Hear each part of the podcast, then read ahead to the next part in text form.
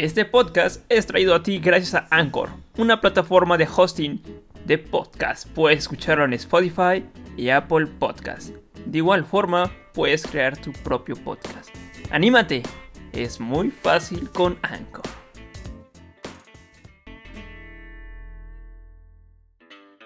Hola, yo soy Ty Club y bienvenidos a una nueva temporada de Crónicas del Estudiante donde compartiremos temas alocados y divertidos con diferentes chicos.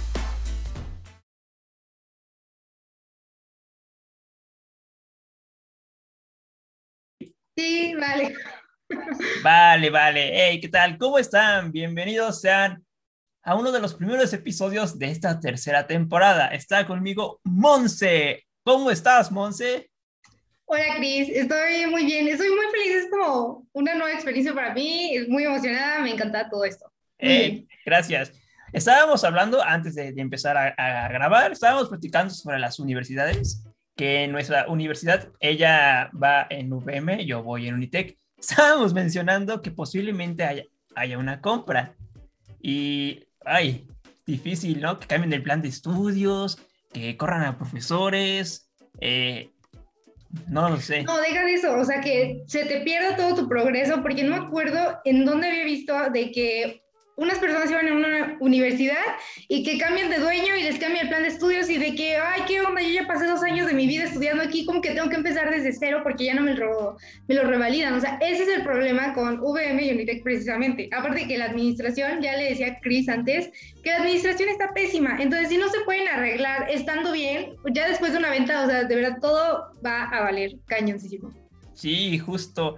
Como mencionaste, había un compañero ahí en, en Unitec que e, el, brother estudiaba animación, pero llegó un momento en donde su generación eran como cinco chavos y que le cambian el plan de estudios. Y entonces no terminó la carrera por porque él debía materias. Como esas materias ya no existían, o tenía que, que, dejar la trunca o comenzar desde, o volver a empezar. Y el chavo pues dejó la carrera trunca, no la terminó, pero perdió tres años de su vida. Con carrera trunca no tiene su profe o sea, no tienes ni su papel y empezó a estudiar otra cosa, fuera de Unitec. Es que imagínate darle tres años a una cosa y que de un momento a otro te digan, ¿qué crees que ya no se puede, bro? Hazle como quieras. O sea, ¿qué haces en ese momento? Y eso de que, y mi dinero, y mi tiempo, y todas las noches que no me dormía haciendo sus ensayos de 45 mil páginas. Es eso. Exacto, sí. Caes en depresión. Pero bueno, así pasa en las universidades y esperemos que esta próxima compra que dice no, no haya como que esos destellos de, de cambio de plan de estudios, etcétera, o que se esperen, O sea, que se esperen tantitito, un año, dos años, a que nosotros terminemos y ya que hagan lo que quieran, porque muchas personas están así, o sea, hay un buen de personas de nuestra edad que van a egresar y esta compra puede afectarnos a todos, realmente. Sí, así es, pero a ver qué pasa. Y cuéntame un poco, Claudia, digo Claudia, perdón. Ay, Claudia. perdón, Monse, Monse. Eh, cuéntame un poco, Monse. ¿Quién eres y qué haces?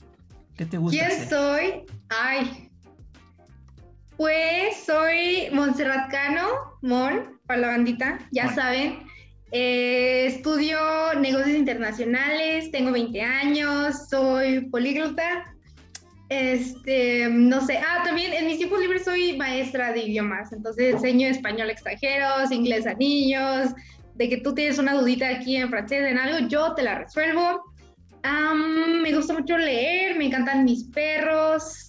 Y pues realmente quién soy, esa es una pregunta súper filosófica aquí ya en clase de filosofía estamos, porque si te das cuenta muchos no tenemos como, o sea, es que tú sabes quién eres, pero te preguntan y es ¿quién soy? Las típicas preguntas, ¿no? ¿Quién soy? ¿De dónde eres? ¿A dónde soy? Voy? Eh, ¿Qué hago? ¿A dónde voy? ¿De dónde vengo? Exacto. De mi casa. sí, ¿cómo me llamo? O sea, todo eso es muy filosófico, pero sí, básicamente soy un ser que va mm, creando su propio destino, fluyendo ahí con el universo, puras buenas vibras, ya sabes. Perfecto. Oye, comentabas hace un momento que dabas clases en español a extranjeros. ¿Cómo es eso? Ah, sí. Ah, pues soy freelancer, básicamente. Eh, no entiendo cómo, la verdad, yo tampoco fue como algo muy momentáneo. de, mm, tengo familia en Estados Unidos. Y tengo un primo de mi edad, de nuestra edad más o menos, nos llevamos súper bien. Y el de que, oye, que un amigo mío quiere aprender español y necesita ayuda, le haces y yo, uy, o sea, ¿qué tengo que enseñarle? Si nada más puedo decirle, ok, así se dice hola, así se dice adiós, etc. Entonces fue como un reto hacer eso porque se me cayó la nada, pero yo en el momento necesitaba dinero. Y yo dije, ay, dinerito es dinerito, ya, que me caiga lo que sea. Exacto. Y yo dije, de que sí, está bien, me rifo. Y mis primeras clases con él fueron como así, literal. O sea, él esperando como que dime algo, ¿cómo se dice esto? ¿El tiempo cuál?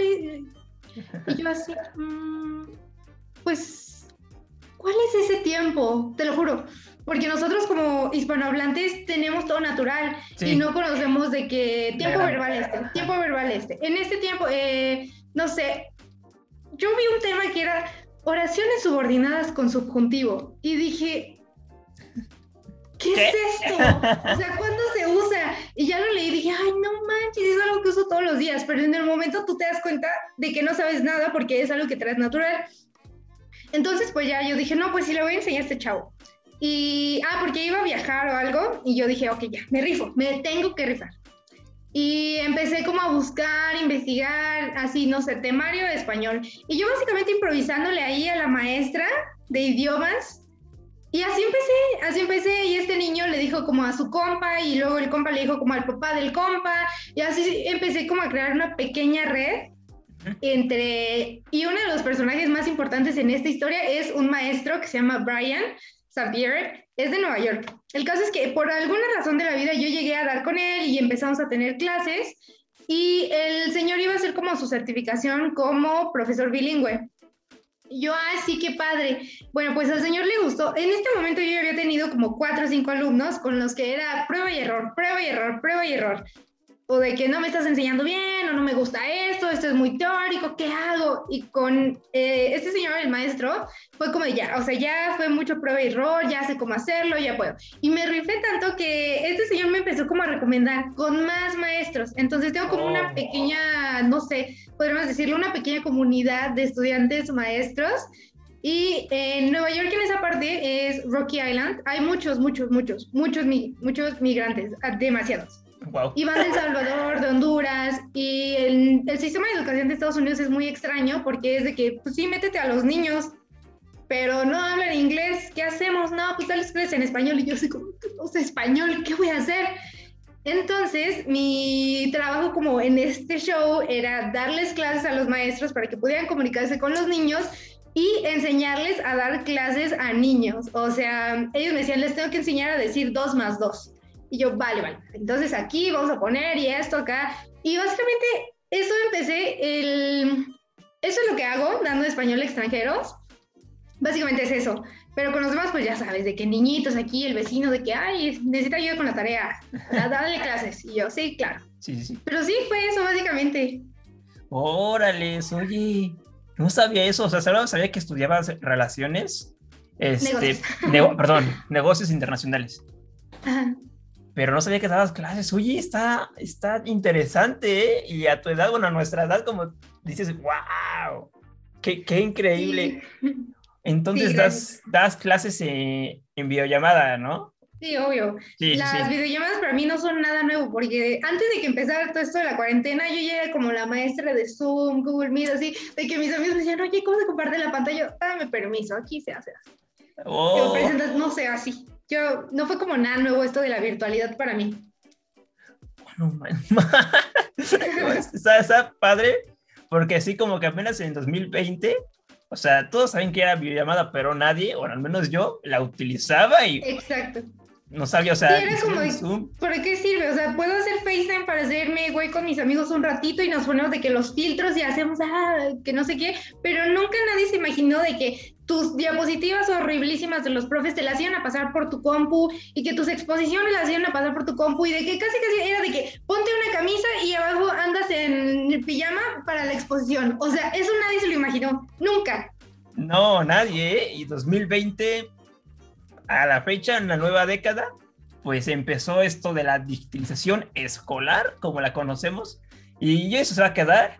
Para, exposición, para exposiciones, trabajos, eh, clases, cursos. Y lo más interesante de, esto es que, por ejemplo, ya podemos eh, platicar, o sea, nosotros, eh, tus amigos, sin importar obviamente la, la, distancia, ¿no? Creo que, pues, obviamente es mejor tener los compas presencial y echar el coto, pero pues creo que se ha abierto una nueva, sí, una nueva ideología para hablar uno del otro. Cambió la vida de todos, o sea, si te das cuenta, todo, todo, todo se hizo más digital, porque antes de la pandemia ya todos sabíamos de la existencia de Amazon, Mercado Libre, Kishing, todos esos, ¿no? Pero ahora de que ya todos, hasta el papel de baño lo pedías en Amazon. Y de que esto en Amazon, y todo en Amazon, y ya no quería salir para nada. Y muchas personas, o sea, de verdad que cambió la vida. Por ejemplo, el señor que me que trae la verdura aquí a la casa, él también ya se digitalizó y ahora es de que mandas tu listita y él te la lleva a tu casa y ya no tienes que salir. Y eso es algo que no hacía y así lo va mucho mejor porque muchas veces no los dejaban ponerse, quién sabe por qué, pero pues hizo un súper negociazo rifándose todas, no sé, todos estos alrededores repartiendo sus productos. Entonces, imagínate, fueron muchas oportunidades de crecimiento para muchas personas, pero también se echó a, no sé, por ejemplo, a los gimnasios, negocios de ese estilo, sí les cayó muy pesado. Sí, la industria donde podría trabajar yo se, vino abajo, que es de entretenimiento, los teatros, eh, etcétera, etcétera. Pero poco a poco, con la vacunación ahora de los jóvenes, eh, pues ya, esperemos y ya para el 2025. Hoy no. Ya estemos más pronto, 2023, próximo año ya. El próximo año ya pone. Sí, ya por porque ay, estamos fastidiados de estar encerrados, al menos creo que la mayoría. Y ahorita, ¿ya te vacunaste? Ya. No manches. sí. Qué chido. Yo no, ah, yo creo el próximo mes, todavía en mi, en mi lindo municipio, no ha llegado a la vacuna. Apenas está en Ciudad de México. Yo creo que para el próximo mes ya nos toca. Pero, hey, ¿cuál te pusieron? Ay, es que es una historia muy chistosa. Cuéntala. bueno, en realidad yo me vacuné en mayo top. Tal vez cuando esto salga ya todos estaremos vacunados y nadie me querrá pegar o algo, pero yo me vacuné con los maestros porque entré a cubrir a una maestra, mi tía es directora de una escuela y la Miss de inglés, no sé qué le pasó, desapareció de un momento a otro, eh, nadie sabe, solamente fue como de ya no puedo, ya no puedo. Y me dice, ¿qué voy a hacer? Y yo, aquí ando, no tengo nada que hacer, quiero dinero, Y me dice, está bien, sí, métete, que no sé qué. Y ya me metí y me dice, te vas a tener que vacunar. Y yo, ¿cómo? ¿No dicen que la canción te hace así todo raro y que no sirve, que no sé qué? Y me dice, no, pues no sé, pero te lo tienes que poner porque si no, no puedes como, o sea, es como un requisito obligatorio. No hubo ningún maestro que no se vacunara. Y yo, pues bueno, vacuna es vacuna y ya fui, me pusieron mi vacunita y luego eh, como, eh, eso fue en mayo, a los dos meses yo dije, adiós, yo ya no quiero, no soporto a los niños. Pero pues yo estaba vacunada. Así conseguí mi vacuna. Vientos, vientos. Sí, he tenido varios compañeros cuando nos preguntó ahorita el, profesor en la clase, ¿ya se vacunaron? No, pues algunos se fueron al gabacho a Estados Unidos a vacunarse, que otros eran profesores, igual de, de, primaria, secundaria, prepa, y pues se vacunaron. Yo digo, oh, qué interesante, qué padre que ya, que ya estás vacunada y la calcino es una sola dosis, ¿no? Sí. Sí, una sola. Y es, es una de las, de las mejorcitas que están ahorita. ¿Sí crees? Porque ay, un doctor me dijo, eso no sirve, te vas a morir también. Y yo, gracias, está bien. Y por eso ando pensando como en revacunarme, pero dije, ¿qué tal si me muero? Me sale ahí un tercero, un tercer brazo, no. Según yo sé. primero está Moderna, que es la de Estados Unidos. Después le sigue Johnson Johnson. ¿No era Pfizer? Ah, sí, perdón, Pfizer, la alemana, ¿no? Sí, es alemana. No, Inglaterra, no recuerdo la verdad. Creo que es Inglaterra, no sé, no tengo idea. no recuerdo, pero era una, de las mejorcitas son esas. Ya las que siguen bajo es AstraZeneca, eh, etcétera. Es que las, como hay un, ¿cómo te digo? Una competencia entre Rusia, que nadie quiere a Rusia.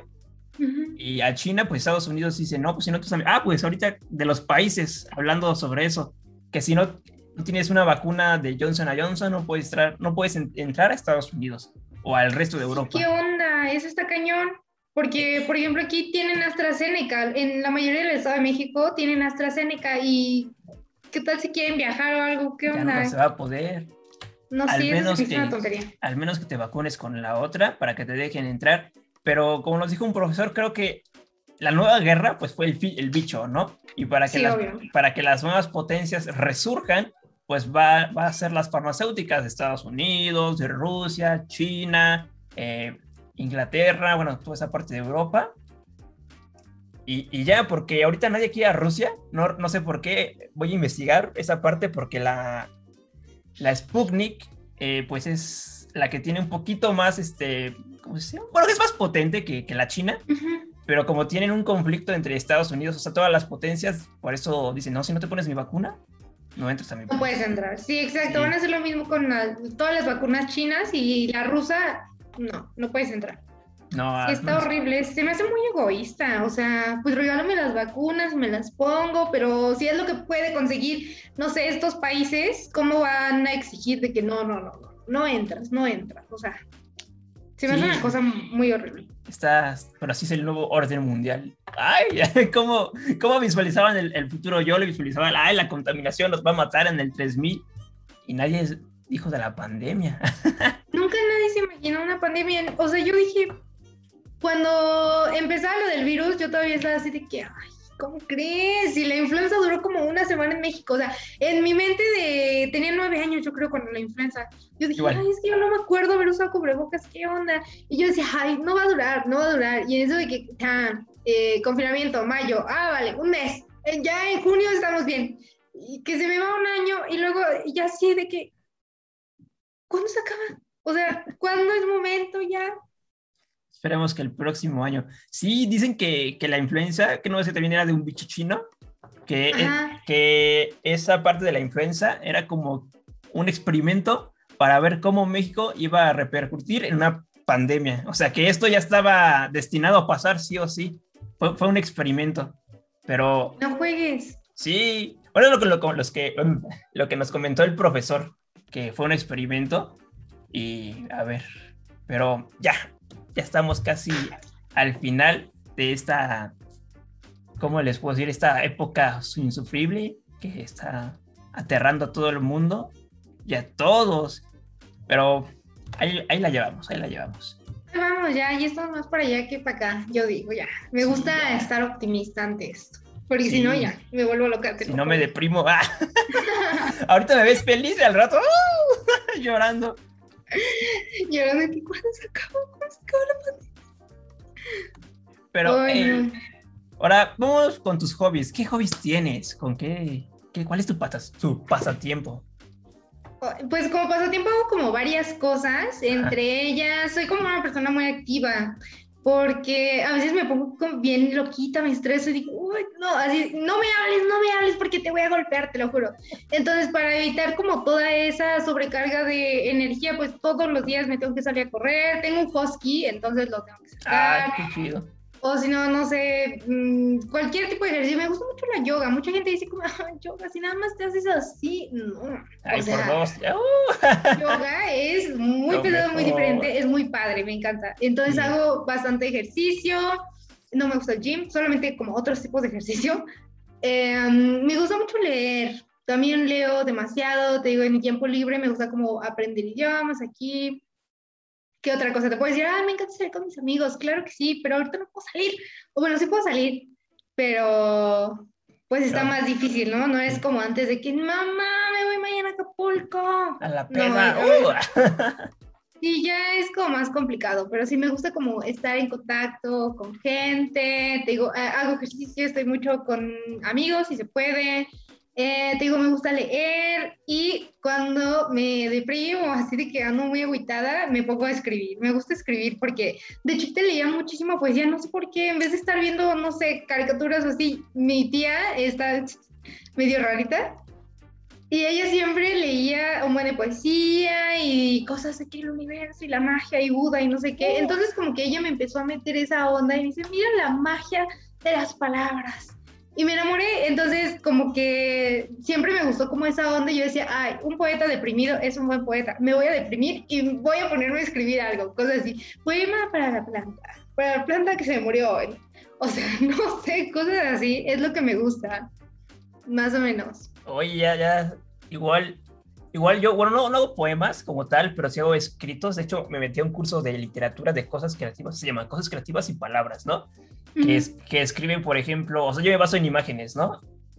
Eh, ¿Qué identifica este control, no? Pues el control con sus colores, y ahí vas escribiendo los colores este, de la vida y te, te metes a tu mente sobre la introspección, ¿no? Pues, o sea, diálogos, cartas a ti mismo, pero yo lo que hago, bueno, sí, eso, eso es lo que me gusta. De hecho, ahorita con eso de crónicas del estudiante, que, que la verdad sí estuvo cañón y tuve bajos y altos, eh, empecé a escribir. Dije, no, me gusta escribir, hagamos una carta a la obsesión. y justo. No, pues está increíble, porque justamente con eso que tú dices te das cuenta de, o sea, tú nada más ves ahí como un control medio X, pero ya cuando te pones a preguntar los colores, a mí el amarillo me hace sentir, es así cuando dices, wow, esto es algo que en un día común y corriente yo no lo hubiera dicho, o sea, tienes que estar muy en contacto contigo para hacer todo eso. A mí sí, también me encanta esa parte. Sí. Se me hace muy, muy íntima contigo, o sea, como de que de verdad eres tú en ese momento. Sí, y es eso, ¿no? Yo antes cuando era, era pequeño, la verdad era como que muy reservado, muy reservado, la verdad. Ya a los 17 años, desde ahí empecé, dije, pues, ¿qué? No importa, me da igual lo que digan de mí. Yo lo escribo para mí, lo hago para mí. Ya si lo ven ustedes, está padre. Sí, yo también así, no manches, tengo de que cartas a mi persona durmiendo y triste y no sé qué, y ya le digo a mi hermano de que cuando me muera las vendes, las publicas o algo, y es millonario, o sea, es como el sueño, imagínate eso de que ya estés así muertísimo y luego empiecen como a salir a la luz de que este día estaba deprimida y pensando en quién sabe quién, y le escribí esta carta y al final vas a terminar en Twitter con eh, la vida no vale nada, mundialísimo. O sea, cosas así. Sí, la, la, típica chica en su Facebook que pone, las rosas son rosas, las blancas son blancas y en efecto, septiembre 2019, y la publicas, enter. algo así, te lo juro.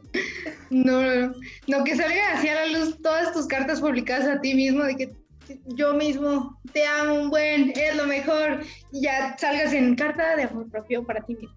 Wow, o sea, se me hace lo máximo. Obviamente que no publiquen las de donde le dices a tu ¡ay, qué perro! o sea, esas son privadas. sí, esas son más privadas. O sea, lo que, lo que está fuera de contexto, que digas, eh, esto no me, no me capta tanto, pero ya cuando son cosas íntimas ya es como de, eh, eh esas no, estas ni las leas. ¿eh? esas ni las leas. Sí, y es esa parte, por ejemplo, es como que ahorita lo que estoy checando es la filosofía que tienen esas cartitas, o sea, bueno, esos pensamientos intuitivos y un poco sobre el cine que, bueno, yo al menos los intento conectar para que sea una obra audiovisual muy íntima de mi parte, o sea, como que un cine de autor, un cine independiente, cortitos así de jóvenes que apenas están experimentando aquel show con su vida y que se explote. Y eso es, pero oye, no sabía que te gustaba también eso, qué padre. Sí, te digo, es como una fase que no se ve. Siempre ando así de que viene a gusto y de que no, soy bien distraída, no. Ah, pero todos tenemos como esa parte que, pues que nadie conoce realmente más que tú. Y esa es la parte que a mí me gusta, porque eso es algo que es solo mío, o sea, que nadie puede adivinar así de que viéndote no. Y eso es algo que a mí me encanta. Sí, yo, yo la verdad cuando, cuando vi tus fotos, ahí estaba el Stalker, a ver quién es. Dije, no, pues esta chava parece que, que, es divertida y así, ¿no? Algo, pues sí, o sea, no, no sabe si le gusta o le interesa a los demás, que poco a poco, conforme la vas conociendo en esta plática, pues a los gustos. Oh, pero qué bonito, a ver si ahorita nos haces el favor de, de decir una poesía que hayas escrito. Estaría cañón. Ay, no. Ay, no, joven. claro que sí, claro que sí la invento, pero. Pero ahorita. ahorita es el preciso momento. ¿Cómo? Eh, como en este momento. No, no, no, ya, ya al final, ya al final ah, que, sí, sí, claro. que, te No, ahorita no. Yo ahorita que. Ay, ¿qué, Sí, oye, ¿cómo comenzó el gusto por los idiomas? Em, ¿Cómo comenzó el gusto de los idiomas? Pues realmente es algo reciente, no es algo que te pueda decir, ah, no, yo toda la vida entré a... No, no. Eh, durante toda la primaria ya sabes de que el spelling bee y eso, el inglés, yo siempre he sido como bastante buena en eso, pero no lo veía porque yo estaba tan acostumbrada de que oh, nueve años en la misma primaria estudiando inglés, pues todo el mundo debe saber lo mismo que yo. Pero eh, un día mi mamá es abogada, entonces mi mamá algunas cosas de las que lleva es básicamente bajar a los señores del avión cuando los están deportando. oh, qué horror. Te lo juro. Y mi mamá no habla inglés. Entonces, muchos de ellos eran, no sé, extranjeros. Y curiosamente podían hablar inglés u otro idioma. Entonces, lo que hacía mi mamá era que me llamaba. Y imagínate, yo estaba bien chiquita, como 15 años. Bueno, no tan chiquita. Pero la primera vez que lo intenté fue a los 9 y me paniqué y dije, no puedo, no le entiendo nada. Y luego ya como a los 15, ya una vez mi mamá me llamó y dijo, ¿qué onda? Está aquí en migración, no le entiendo nada de este güey, ¿qué hago? Y yo, ah, pásamelo. Y yo, ¿qué onda, señor? ¿Qué, qué hacemos? Casi, casi. Y yo dije, ay, no, está bien padre. Y luego pasó que em, era un europeo, la verdad es que no me acuerdo, pero hablaba un idioma de Europa y mío, así de que no lo hablas. Y yo, ¿cómo voy a hablar? ¿Qué onda? Y ahí dije, no, como que sí, como que sí el inglés puede que no sea suficiente. Y luego, te digo, en la primaria eh, nos metió en francés, pero en, en, la primaria te estás tan concentrado en otras cosas que nada más ves al profesor haciendo así, diciendo, ¡pum! O cosas así, y tú dices, ah, sí, sí, sí, sí, hablando aquí, hablando aquí a gusto. Y te lo juro que francés fue los mejores años de mi vida porque, no manches, o sea, me vas a decir, qué niña tan loquita, qué psicópata, pero agarrábamos hormigas rojas en mi salón y nos las aventábamos en la clase de francés. Entonces era muy raro, pero era muy divertido, te lo juro. Nunca aprendí nada de francés. Y mi mamá, sí. Igual yo creo que una de las cosas que más me motivó fueron que mis papás siempre estaban de que aprende, aprende otro, aprende otro, aprende otro. Y ya no, salí de la secundaria y mi mamá dijo, ya, ya, ya te vas a concentrar en un idioma. Me metí a clases de francés en la UNAM y todos eran más grandes que yo. Yo tenía, no sé, 15, 14, no me acuerdo, y todos ya así señores o si no estudiantes ya más grandes. O viejitos. No tenían nada en común. Entonces yo nada más me quedaba así y me ponía a platicar con la de al lado o así, nunca me gustó, pero como que mi cerebro fue captando, no sé, algunas nociones. Y yo tenía como mis nociones del idioma y después ya fue así como de que, ok, ya, póngame aquí a, un francés, yo hablo con él. Pues me llega la oportunidad como de hablar con una persona en francés y yo así. Uy, te lo juro. Y yo dije, ¿qué te pasa? Si tienes las nociones y sabes, no sé, la estructura gramatical todo ese show, como, ¿por qué no puedes hablar? Y yo así, despierta. Eh, la pena, nerviosismo. No pude, te lo juro. Yo dije, ay, no, güey, ¿qué hago? Y empecé como a estudiar francés por mi cuenta. Y luego empecé a hablar con extranjeros con una aplicación que se llama Tandem. Es muy buena, amigos. Si ustedes están aprendiendo un nuevo idioma, descarguen Tandem. Van a, Es como el Tinder de los polígonos. Porque ahí toda la gente va a ligar, pero tú vas a practicar el idioma. Ese es la diferencia. Entonces empecé a hablar como, como con, pues, uh, francoparlantes, francohablantes, como podamos decirlo. Y pues ya yo decía, no, estoy bien, güey, sigo sin saber nada. Y pues así me empecé como a concentrar, empecé a estudiar más, como que ver más recursos y a reconocer más el idioma y dije, wow, es lo más padre entender las expresiones bien raras de los idiomas y entender a la gente en su idioma natal. Porque si tú te das cuenta, podemos hablar, no sé, inglés, que es el más básico de todos, ¿no? Pero ¿cómo vamos a decir, imagínate, el verbo chingar, que tiene 20 mil formas. que tiene de que, ah, sí, eres muy bueno en la vida, o de que no, tú vete para allá, o de que no, ya valió. O sea, ¿cómo expresas eso en inglés? Con una sola palabra, no se puede. Entonces, eso es lo que más me gustó, la riqueza de los idiomas, porque todos los idiomas tienen frases que son imposibles de traducir. Literalmente, no puedes traducir, eh, no sé, ya chingaste. O sea, ¿qué significa eso? O sea, ya rifaste o ya valiste. Entonces, esa riqueza es lo que a mí me motivó y me encantó porque de verdad siento tan bien cuando, cuando entiendes a una persona en su propio idioma y entiendes palabras súper difíciles y expresiones súper complicadas. Por ejemplo, cuando te dejan plantado en francés, dicen, eh, me puso un conejo, literal. Literalmente es, me puso un conejo o me planteó un conejo. Me planteó un conejo. Tú te planteó un hijo, ¿eso qué significa? Hasta que empiezas como a interactuar y precisamente te encuentras rodeado de mil expresiones que son súper diferentes y dices, ah, te puso un conejo, no manches, te dejó plantado. Ah. Entonces, eso fue lo que me motivó. Eh, el hecho de escuchar a las personas hablando más en confianza y diciéndome como las cosas tan literales, a modo de que, pues no sé, de que solamente una persona que de verdad sí conoce el idioma puede entenderlo eso fue lo que más me motivó y me encantó. Y yo dije, ay, bueno, si el francés es tan fácil, vamos a estudiar otro.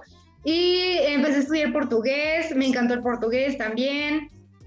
Y luego me metí a clases de alemán, pero ese es otro tema, o sea, ese está muy difícil, pero pues tengo como la facilidad, ¿sabes? Yo creo que cualquier persona puede aprender un idioma, cualquier persona puede ser políglota, simplemente tienes que encontrar tu método y ya. Sí.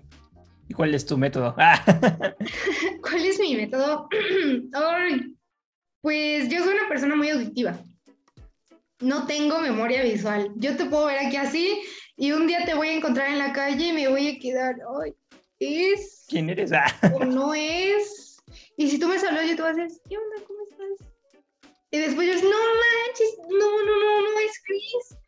¿Sabes? O sea, yo no veo, estoy como bien ciega y aparte mi cerebro no recuerda las cosas que veo. Entonces, si tú me pones aquí una tarjetita con una manzana que dice, mira, así se dice manzana en este idioma, yo te voy a decir, mm, sí, vale, lo capto. Y dos días después me vuelves a preguntar y voy a quedar así, ay, pues me acuerdo que era una tarjetita roja, pero no me acuerdo qué decía, ¿sabes? Entonces yo me acuerdo de los sonidos. Los sonidos, oye. Ajá, exacto. Yo me acuerdo de los sonidos, tengo eh, oído de chisme, yo es un oído biónico, te juro que yo escucho de aquí a dos kilómetros de que, ay, ¿qué está pasando? Te lo juro, tengo un super oído. Hasta yo decía, no, me voy a ir al doctor porque de verdad escucho muy fuerte y los sonidos me molestan. Te lo juro, así, tan presumido, tan... Y entonces yo aprendo con sonidos. Y te digo, eh, eh, empecé con el francés y yo decía, no, no sé nada. Y luego me metí como a, no sé, ver uh, pretérito imperfecto, cosas así. Y ya lo veía, decía, ah, sí, qué padre. Pero después yo no lo recordaba hasta que yo lo escuchaba como en una oración o en una frase. Y lo que hice fue ponerme a ver caricaturas para niños en francés.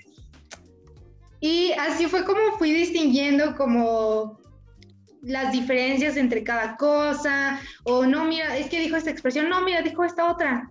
Entonces a mí eso me ayuda bastante como escuchar, básicamente es escuchar, escuchar, escuchar. Una vez que tu cerebro, este es un gran, gran método, amigos, una vez ya que ustedes tengan como una base gramatical, porque la gramática es básica en todos los idiomas, ya que tengan como una base, métanse a ver o a escuchar cosas que les gusten para que su cerebro vaya relacionando lo que ustedes ya tienen previamente con lo que están escuchando o, eh, no sé, viendo. Y te digo, yo ya tenía toda esta múltiple información de tipos gramaticales y pronombres y cosas así, pero no sabía cómo usarla y ese es el problema cuando te llenas de información y no la usas. Y cuando yo me pongo a ver caricaturas fue como, o sea, como que algo en mí despertó cañón. Y fue de que, ok, okay. ¿qué está pasando? Está hablando así, ¿por qué estoy entendiendo? Ah, pues porque yo ya tenía como una previa base, ¿sabes? Ese es como mi método, básicamente. Y ver cosas que me gusten. No sé, por ejemplo, eh, mi celular lo cambié a tal idioma cuando estaba tratando como de aprenderlo y así aprendes nociones básicas de que es siguiente, atrás, eh, adelante, clic, cosas así, ¿sabes? Entonces yo digo que no es seguir un método tradicional de que, ok, ponte a repetir tres veces la palabra y me haces un dibujo, sino ver cómo te interesa a ti y lo que te gusta. Porque es tan fácil aprender un idioma, o sea, tú te pones a pensar y dices, ok, la gente que se va a otro país sin saber nada y regresa un año después hablándote así de que, ay, no, se me, casi casi se me olvidó el español. ¿Cómo lo hacen? Pues no van a clases claramente, simplemente interactúan y les gusta, o más bien se obligan a que les guste, porque si no, ¿cómo van a entender a los demás? ¿Cómo, comen? Exacto, o sea, ¿cómo van a decir, me da una hamburguesa, por favor? No, si no sabes pedir, no te van a dar la hamburguesa y no vas a comer. Entonces, esa parte, yo digo, encontrar tu propio método, al mío, al menos el mío, es ese, ya una vez que tenga una base, escucharlo, interactuar y así. Wow, eh, ya vieron el, el método de, de Monse. Y sí, eh, yo la verdad, ahorita estoy otra vez retomando el inglés y pues soy más, este, a ver si igual auditivo. O sea, soy visual, la verdad. Yo la verdad sí me puedo acordar de todas las personas. Yo sí soy visualísimo. me puedo acordar de, ti dos, tres años después, claro que sí. Pero a la hora, como dices, de escuchar, creo que se te pega un poquito más, ¿no? Por ejemplo, se me, se me pegó la palabra, la palabra look at me, ¿no? Look at me, o sea, mírame, obsérvame. Y así poco a poquito, pues vas, este, escuchando, escuchando, y de igual forma cambias todo tu, tu computador, o sea, todas tus opciones en, en, inglés, bueno, en mi caso, y ahí vas, ah, aquí dice start, ah, ok, dice aquí dice back, ah, ya sabes que es show, para que poco a poco pues ya te tengas el inglés un poquito más. Sí, básicamente se trata de cambiar tu entorno, o sea, cambiar tu mentalidad. Y algo muy importante es que esto es el mejor consejo que me han dado en mi vida de respecto a idiomas y es que no tienes que traducir las cosas literalmente, porque si las traduces nunca le vas a entender y si las traduces vas a perder mucho tiempo antes de poder dar una respuesta. Lo que tienes que hacer es cambiar tu mente al idioma. Tenía un profe de inglés que siempre me decía, no, no, no, no me traduzcan, think of English, think of English. Y así era diario, diario, diario, enojado y enojado y enojado porque, porque traducíamos. Y al final yo dije, oye, es que ¿qué, ¿en qué momento de aprender un idioma pasas a ese punto indescriptible en donde simplemente te hablan y tú entiendes? Mm. Simplemente te hablan y no hay necesidad de que te acuerdes cómo se decía esta palabra en español para decir la respuesta que era, ah, o sea, es una pérdida de tiempo si tú te das cuenta. Recibir un mensaje en inglés, traducirlo en tu mente, pensar que decía en español y traducirlo en inglés para volverlo a decir, te quedas así que... Entonces mejor pensar el idioma y es muy difícil, pero hay que como que acoplar a la mente, como que ponerla viva de que deja de traducir, esto ya no es agua, esto es water, cosas así. Entonces, pensar cambia literalmente tu mente, tu forma de pensar. Sí, eh, y justo lo que decían los compañeros, por ejemplo, a todos decían, ¿qué, ¿qué, nivel de inglés tienes? No, pues intermedio, no, pues intermedio, ¿qué les falta? Y la, todos dijeron, no, pues nos falta comunicarnos, a practicar el inglés, porque ¿con quién lo practicamos? Sea, punto leemos inglés, ¿no? O sea, leemos, bla, bla, bla, y lo estudiamos gramaticalmente, ¿y ahora qué? ¿Con quién puedo hablar, no? Y luego no tienes un amigo que dices, vamos a platicar, vamos a platicar en inglés y, y para ver si pronuncio alguna una palabra mal y ahí me, me, apoyas, etcétera. Y eso, justo lo que dijo el profesor, ah, es que ustedes y la mayoría de los jóvenes necesitan practicar el idioma porque ya, ya tienen la noción y solamente falta el speak, ¿no? De, a ver, habla, habla, habla, habla. Sí, es que es esa parte, tú puedes tener todos, todos los conocimientos del mundo, pero si no sabes cómo traerlos de tu cerebro a tu boca, es como si no supieras nada. Sí, pero bueno, ahorita vamos a, platicar, bueno, al, al, final, cuando digas sobre la poesía, vamos a hacer una pequeña conversión en inglés, que también hay algo fallando ahí en inglés también. Claro, pero al final. Vayámonos a la siguiente pregunta. ¿Qué, qué libros, dices que les libros, eh, qué libros te gustan? ¿Cuál es el que te ha dicho, oye, ese me ha puesto a pensar mucho? Uf, leo de todo, básicamente. Hoy, hasta yo me sorprendí la semana pasada cuando agarré un libro de economía y Entonces me gusta leer bastante de todo. Mi libro favorito es La tregua de Mario Benedetti. Es, wow, una joya, una joya, una joya. Todo el mundo debería leerlo. En resumen, eh, se trata de Martín Santomé, un jubilado que no tiene sentido de la vida hasta que conoce a una secretaria que se llama Laura Bellaneda, me encanta, y como que la chica le devuelve la chispa a su vida. Entonces, él sigue como muy negativo, él sigue como viendo la vida de que ya me quiero morir, ya estoy jubilado, la vida no vale nada, solamente tengo tiempo para el ocio, pero no para vivir. Entonces, esta chica le devuelve tanta, tanta paz a su vida que al final dices, wow, o sea, ve la magia que puede hacer una persona en ti, pero también nunca hay que olvidarnos de nosotros a tal punto de que una persona tenga que rescatarnos y volvernos más vivos, básicamente. Entonces es un libro increíble, me encanta, es mi favorito, es para llorar, básicamente, tienen que llorar, claro que sí. Y también me gusta leer como otros libros para, no sé, crecimiento personal. Por ejemplo, uno que me gusta mucho es El poder de la hora, de... Uy, no me acuerdo el autor, pero sí se llama El poder de la hora es increíble. O sea, ese libro te habla de que la mayoría de los seres humanos tenemos tantos problemas, porque estamos viviendo y brincando constantemente en el pasado y el futuro. Nunca estamos en el presente. Todos nuestros problemas están relacionados con qué voy a hacer mañana o por qué me pasó eso antes y te da tantos tips y te dice, tú vas a ser feliz verdaderamente cuando estés aquí, ahora, cuando dejes de pensar en si vas a tener dinero mañana o no, cuando dejes de pensar en si esta persona te lastimó o si, no sé, por qué choqué mi carro en ese momento, si pude haberme dado vuelta a la izquierda, ¿sabes? Entonces, ese me gusta mucho y te da una nueva noción de la vida. Cuando tú te das cuenta, es como que despierta una mini personita en tu cerebro que te dice, ¿te das cuenta que ahorita estás pensando en lo que pasó hace dos años? ¿Qué onda contigo?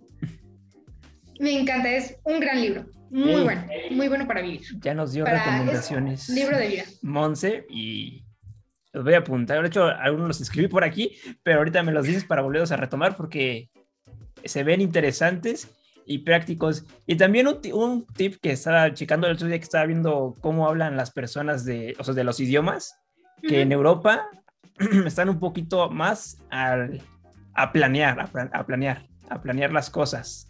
Y aquí en México, Latinoamérica, dicen todo ahorita, ahorita lo hacemos. Y Pero depende de que ahorita, sí, el ahorita de ahora o el ahorita de hoy cuando se me antoje. ahorita lo hacemos. sí. Con mentalidades muy diferentes. Yo siento que los mexicanos vamos sobre la marcha. No sí, sé tú. vamos, vamos así. Pa, pa, pa, sí, muchas personas, no sé, por ejemplo, ah, estadounidenses, que planean su retiro desde ahorita y dicen, voy a meterle 50 mil pesos a esta inversión para que cuando yo me jubile en 30 años tenga dinero. Y los mexicanos son como de, Aguanta. ¿Cómo dicen? Mi abuelita dice una muy divertida que dice, Dios provee, Dios proveerá. Así. De que, oh, no, de verdad no piensas hacer nada, Dios proveerá. Están como que... sobre la marcha, sobre la marcha, cada quien. Tranquilo, viejo, ahorita vamos poco a poquito, sí. sí, y, y, es esa parte, ¿no? Bueno, yo cuando hecho de, de las entrevistas, allá verán el video de, de la... Ahorita vamos a pasar a la poesía esa pequeña redacción. Eh, pues sí, yo como de, aquí voy a entrevistar, ¿no? Pues vamos a mandar mensajes, tal, tal, tal. Les digo a, que personas se conozcan, oye, ¿quieres participar en esto? Y ya tengo una lista, bueno, tenía, porque ya son los últimos episodios, primeros episodios de la tercera temporada. y justo ya tenía como que semana uno, entrevistamos a Monse, semana dos, entrevistamos a María, semana tres, entrevistamos a Edgar y así y tengo que investigar un poquito más sobre quién es, qué son y así para sacar un poco más el tema. Y a veces sí cansa, pero pues lo bonito es que conoces a más personas, que es lo interesante, y que esta pandemia nos ha quitado mucho. Sí, conoces tantas personas y a mí eso que tú haces me encanta, porque aparte de conocer a tantas personas, conoces tantos puntos de vista y tantas opiniones diferentes y tantas formas de vida que tú dices, wow, o sea, el mundo es tan pequeño y mi mundo es tan pequeño que mira el de esta persona que estoy entrevistando, ve todo lo que hace, ve cómo ve la vida, eso se me hace increíble, de verdad. Sí, sí, sí, sí, sí.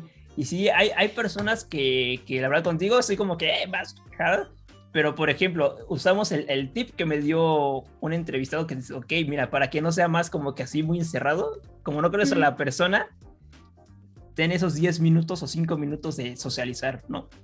Porque justo hubo dos o tres entrevistas que no conocía a esa persona y luego luego empecé a grabar y ahí como que, como que sí me achicopalé como de... Ay. Como que sí se quedaban así Ajá, no, yo me quedaba así como de... Ay, porque esas personas yo las sentía un poquito más... O sea, ya tenían más años y tenían más puntos de vista y más argumentos. Y, ¿Qué estoy haciendo? ¿Qué estoy diciendo? ¿Cómo le pregunto? Sí, o luego, se, o luego me decían y mi mente estaba en otro lado. ¿Nunca has tenido alguien así como muy serio que sea muy difícil sacarle plática? Sí. Eh, no digo nombres. bueno, no digo nombres, pero. No, no, no. Este fue, fue como que. O sea, primero estábamos platicando sobre algo y entonces ella sacó un tema súper complicado que ahorita se está viviendo. y, yo, y yo como persona, yo como vato, dije, oye, es, es que no puedo argumentar eso. No, porque no puedes argumentar eso y todo ese rollo. Y ya mejor decidí cambiar rápido el tema para que no hubiera... salvarte, así antes de entrar en polémica, te salvas. Sí, sí, sí, dije, no, no, no, no, pero ya. Pero bueno, ya casi llegamos al final de esta conversación con Monse y ahora sí, una mini poesía, un pensamiento. ¿Sería, sería... Un pensamiento, una mini poesía. Ah, mira, Cuando murió la abuelita de uno de mis grandes amigos, yo dije, ¿qué hago? ¿Qué hago? Y él estaba bien triste, entonces yo dije, bueno, cuando yo estoy triste, me gusta como escuchar, no que me den a papacho, no que me digan, ay, lo siento mucho, pobrecita de ti, pero pues algo que me motive, ¿no? En, no sé, a, ay, ¿cómo te digo? Como a ver las cosas de diferente manera. Entonces, ese día, pues le escribí como algo muy pequeñito y me dio mucha pena decirle, yo lo hice, entonces le dije, lo saqué de internet, pero de verdad venía desde el fondo de mi corazón y decía, ojalá que esto te ayude a ver que tu abuelita, pues no está para siempre, pero que ahí anda contigo, no sé, ¿sabes? Primera vez. Entonces, le escribí esta pequeña, no sé qué será, un pequeño mensajito de aliento, ahí muy poético, muy sentimental, que dice, recuérdame cómo era y no cómo me fui, recuerda mi luz, no vivas en mi sombra, recuérdame bailando, riendo y soñando, llévame en tu corazón, guárdame con amor, con cariño y sin dolor. Viviré en el recuerdo del más sincero amor, lugar impenetrable por el dolor, porque aquí no hay más que amor, ya no hay sufrimiento. Aunque te fuiste, aún te siento. Mi cuerpo se han llevado, pero nunca estará solo, porque mi alma siempre estará a tu lado. Oh, nice. hasta yo me quedé así de que de dónde te salió ¿Dónde salió, ¿no? ahora, pon tú, si lo dices un poquito más sentimental o, algo más, si, si le pones un, o sea, si le pones una música triste, una música triste o si le pones, o sea, y si acompañas eso con imágenes. Sí, sí, sí, no, se vuelve una se vuelve una obra maestra, o sea. No es que no lo leí con con dolor, lo... ay, no, es que me choca esta parte de mí. Me da pena.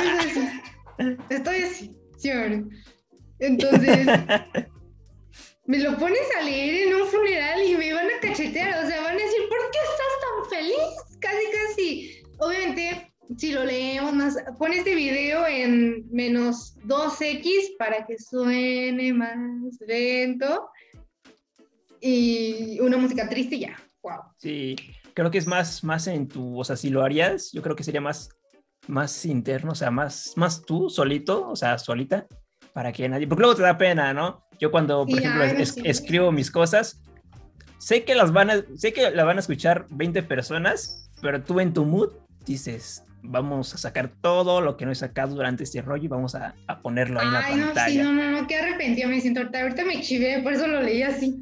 sí, no te preocupes, no te preocupes, no te preocupes. Pero ya en otro momento, ya, con más sentimiento, cuando se muera mi pez, lo vuelvo a leer y ahí ya todo de que... un alma en sufrimiento, una poeta incomprendida. Ah, ahí está. Ya tenemos a Monse en nuestro ¿qué? Tercer, segundo episodio de la tercera temporada.